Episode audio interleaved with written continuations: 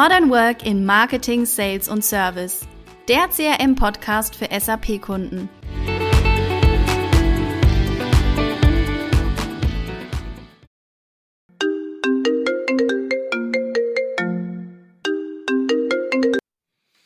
Firma ETMX GmbH, Thorsten Brucker, Head of Consulting. Was kann ich für Sie tun? Hallo Thorsten, gut, dass du dran bist. Ich habe ein großes Problem. Ja, perfekt, alles klar. Dann äh, schauen wir mal, worum es geht.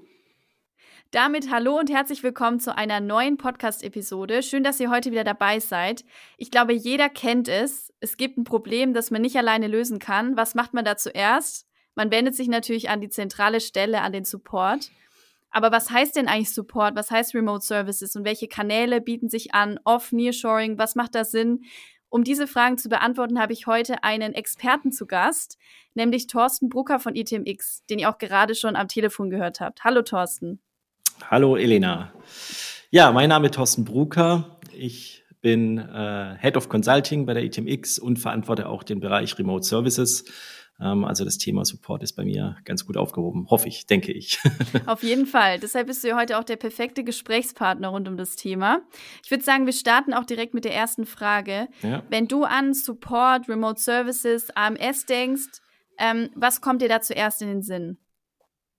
Oh, ganz viel, ähm, ganz viele Ebenen. Zum einen geht es natürlich um Kunden, Kundenkontakt, äh, Menschen, aber auch ganz viel ähm, fachliche Kompetenz, die, die benötigt wird, um eben dann auch den Support leisten zu können. Ich sag mal, auf Metaebene ist das äh, Arbeitsumfeld ja eigentlich festgelegt. Es geht um, um die Problemlösung, um das Bewältigen von Herausforderungen, die sich beim Kunden aufgrund Software, Maschinen, egal mhm. in welchem Bereich man da unterwegs ist, äh, letztendlich äh, im Live-Betrieb dann auch äh, äh, bieten. Und äh, bei Maschinenbauer geht es um das Warten der Maschinen. Ähm, da gibt es ja auch äh, Themen wie äh, Remote Service im Maschinenbau, aber natürlich dann ganz stark auch ähm, auf dem oder im Feld, ähm, wenn die äh, Servicetechniker vor Ort sind, aber auch in der IT, in der Softwarebranche, ähm, geht es ja um die Lösung äh, der Probleme, die sich so im täglichen Betrieb dann doch ab und zu ergeben. Mhm. Ja, sehr spannend auf jeden Fall. Das klingt sehr vielseitig. Welche Kanäle können im Bereich Remote Services und Support da zum Einsatz kommen? Vielleicht auch in Abgrenzung vom B2C, was man vielleicht so als, als Verbraucher ähm, mhm. schon kennt oder mal gesehen hat und ähm, dann dazu im Vergleich zu B2B. Mhm.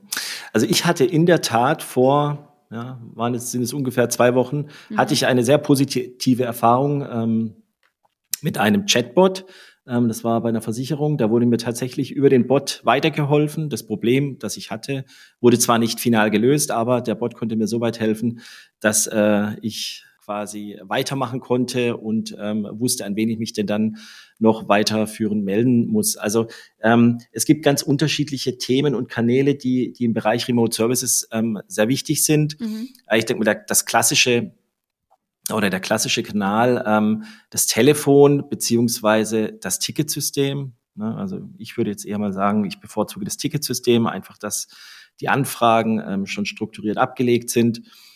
Aber auch ähm, das Thema Bots ähm, ist durchaus etwas, ähm, das immer mehr kommt, mehr im B2C-Bereich, ähm, weniger im B2B, aber durchaus etwas, was man weiter beobachten muss und wo man sich durchaus auch Prozesse überlegen kann, wie das quasi die Kunden unterstützt. Ne, nur um einen Bot ähm, anbieten zu können, dass man eben einen hat, weiß ich nicht.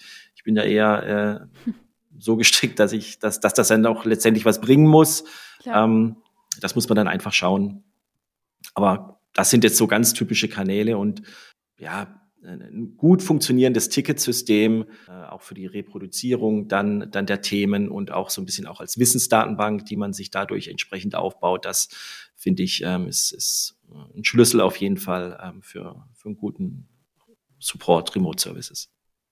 Jetzt ist es ja so, immer mehr Unternehmen lagern ja ihren Support auch in andere Länder aus, wie zum Beispiel nach Indien. Wie ist denn da mhm. deine Meinung dazu, auch gerade ähm, zum Thema Off- oder Nearshoring? Mhm. Ja, ich glaube sogar die SAP, bin mir gerade nicht sicher, nagel mich mhm. nicht fest, aber die plant oder hat sich entschieden, einen bestimmten Bereich jetzt komplett nach Indien auszulagern. Ich persönlich ähm, halte gerade, wenn es, wenn es, ähm, also sagen wir es mal so, für, für große Unternehmen kann ich durchaus Gründe nachvollziehen, warum sich so entschieden wird. Ähm, aber ich halte es gerade bei Softwareherstellern im deutschsprachigen Raum oder im europäischen Raum ähm, für nicht ganz so, nicht ganz als sinnvoll an oder ich achte es nicht als sinnvoll. Ich persönlich bevorzuge ähm, eher fünf mal acht, also die Verfügbarkeit, da geht es um die Verfügbarkeit, mhm. als ähm, 24-7. Das ist ja zum Beispiel ein Grund, warum viele ähm, ihren Support auslagern, um einfach eine komplette ähm, ja, Verfügbarkeit sicherzustellen. Natürlich auch äh, in Bezug auf die Kosten, die, die durch so eine Verfügbarkeit entstehen. Ich will es nicht ausschließen. Im Einzelfall ist es sicherlich auch, um jetzt Bezug nehmen auf ITMX, für uns sicherlich interessant. Aber ähm, denke gerade, ähm, wenn wir jetzt von, von der ITMX sprechen, ähm, muss man das als Einzelfall betrachten und ja, dann entsprechend entscheiden, wie man damit umgeht. Sollten es, sollte es so Anfragen geben. Mhm. Ja, was ich, was ich bei der Fragestellung ähm, viel interessanter finde, ist, oder welchen Aspekt ich äh, viel interessanter finde, ist das Thema, wie richten sich denn unsere Kunden intern aus? Mhm. Das heißt, ähm, wie, wie will der Kunde ähm, in einem, der jetzt ein neues Softwareprodukt eingeführt hat, sich selbst aufstellen, um First- und Second-Level-Support ähm, leisten zu können? Bildet der Kunde eigene Mitarbeiter aus, ne, sowohl prozessual wie als auch äh, fachlich äh, bietet der Hersteller da was an, dass, dass äh, ein entsprechender Support auch intern geleistet werden kann, weil dann habe ich nämlich die Möglichkeit, ähm, über interne Mittel auch so etwas abzubilden in der Muttersprache ähm, zu den entsprechenden Zeiten, die äh, benötigt werden.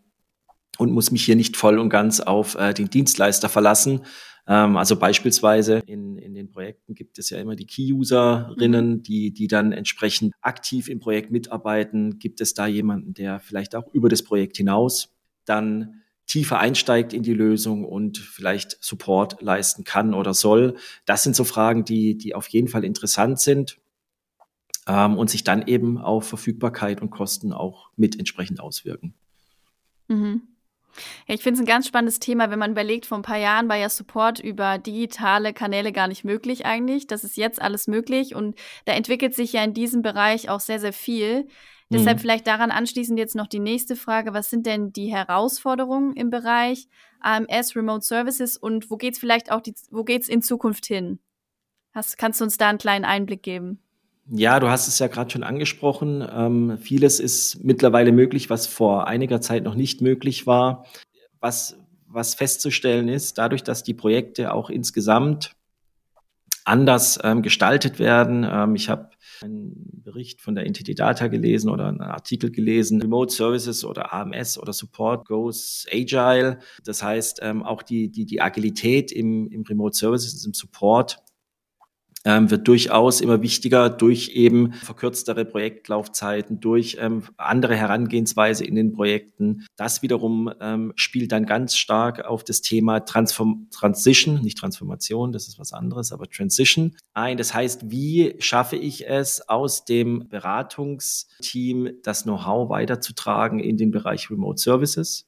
Ähm, wie involviere ich auch bereits Remote Services, also die Supportabteilung, gegebenenfalls in das Projekt? Wie ähm, ähm, gleise ich dort die Kolleginnen und Kollegen auf, dass ähm, entsprechend Support geleistet werden kann in den Projekten? In den IT-Projekten ist es ja oft so, oder ähm, aus meiner Erfahrung eben, dass auch bei der Einführung einer Standardsoftware durchaus kundenspezifische Dinge noch im System umgesetzt werden. Mhm. Das heißt, die Dinge müssen ja dann auch irgendwie in den Remote Services Bereich wandern, ne? dass Klar. die Kolleginnen und Kollegen dann auch dort wissen, wie, wie sie mit den einzelnen ähm, Anfragen, Problemstellungen auch umzugehen haben. Also ähm, das ist eher so von der Prozessseite her und ja, ich sag mal jetzt bezogen auf, auf SAP, klar, das S4HANA-Thema, das begleitet uns ja schon eine ganze Weile. Ähm, aber auch da gibt es sicherlich noch, noch Punkte und, und Aspekte, mal neben den großen Themen wie Geschäftspartner, die, die auch uns dann immer wieder so ein Stück weit herausfordern, auch im Zusammenspiel dann mit den Kundensystemen. Was ebenfalls eine Rolle spielt, ähm, dass wir sehr häufig bei den Kundensystemen eine ja, heterogene Landschaft vorfinden. Das heißt, wir haben jetzt, äh, äh, der Robin ähm, war vor kurzem ja auch ein, ein Podcast, ähm, Robins Modern Work ist, ist auf jeden Fall ein Thema, Teams-Integration. Ja. Also wir werden auch mit Dingen konfrontiert, die ähm, jetzt in unserem Fall mit CRM sicherlich in irgendeiner Art und Weise zusammenspielen, weil wir da ja auch eigene Themen verfolgen in der Produktentwicklung.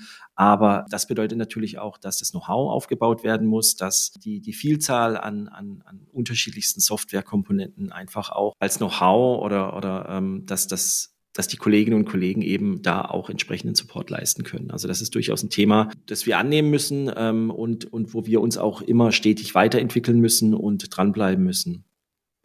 Ähm, und dann klar das Thema Automatisierung mhm. ähm, auch von Remote Services Leistungen. Ähm, man kennt es ja äh, aus dem SAP-Umfeld. Early Watch ist ein, ein Beispiel.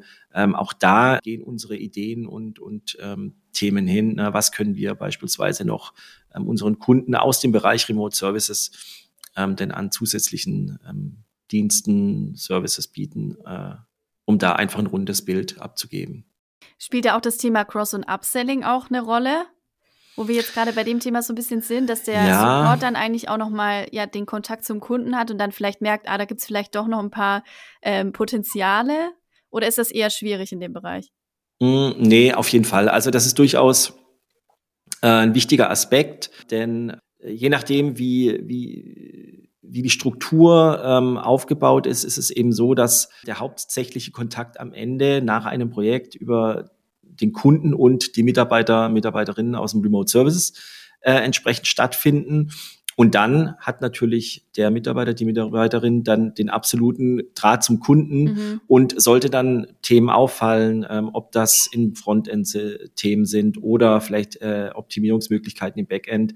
Ähm, das ist durchaus ähm, ein interessanter Aspekt, genau. Ist ja ähnlich wie, wie wenn der Servicetechniker beim Maschinenbau ähm, in, der, in der Halle steht und ähm, eine Maschine repariert und sieht, dass zwei andere Maschinen ähm, vielleicht ein Update vertragen könnten, mhm. ne, dann wird es ja Sinn machen, ähm, dass, dass diese Informationen auch in irgendeiner Art und Weise wieder fließen, dann weitergereicht werden. Und genauso ist es auch in der IT-Branche. Ähm, das äh, geht weit über die, die Problemlösung an sich hinaus. Mhm ähm, das merken wir auch, dass wir auch ähm, durchaus direkt Anfragen bekommen ähm, zu Optimierungen, ne, wo, wo es eigentlich vielleicht gar keine wirklichen Fehlerbehebungen sind, aber die kleineren Dinge, die werden dann auch natürlich umgesetzt. Genau. Ja, cool. Jetzt sind wir ein bisschen abgeschweift von dem Thema, eigentlich den Blick in die Zukunft, aber du hast echt ja. viele Themen genannt, die da wahrscheinlich noch in Zukunft in dem Bereich ähm, ja auf uns, auf die Branchen, auf die unterschiedlichen Unternehmen dann zukommen. Ja, vielen Dank, Thorsten, dass du heute da warst. Wir sind nämlich jetzt auch schon am Ende der Episode angekommen. Gerne. Danke für deinen ganzen Input rund um das Thema Remote Services, Support, AMS. Ein ganz vielseitiges ähm, ja, Themenspektrum mhm. eigentlich. War das jetzt eigentlich das, das Problem oder ähm, was soll man da irgendwie? Ach so, ja, genau. Genau, das Problem, das ich am Telefon hatte, ist jetzt damit auch gelöst. Okay, ja, sehr Perfekt. gut. Freut mich. Freut mich. Super, da konntest du mir auf jeden Fall weiterhelfen. Und dann schauen ja. wir, wie sich jetzt das ganze Thema auch in Zukunft noch weiterentwickelt. Genau. Ja. Und damit wünschen wir auch allen Podcast-Hörerinnen und Hörern ein schönes Wochenende und sagen bis zum nächsten Mal. Tschüss. Tschüss.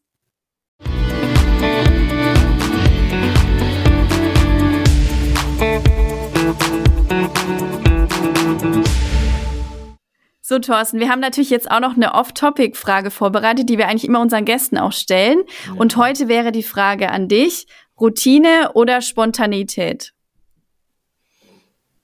Oh, das ist abhängig. Oh, ganz fiese Frage. situationsbedingt. Äh, ja, wenn ich situationsbedingt äh, mhm, antworte, dann gerne. ist es natürlich spontan.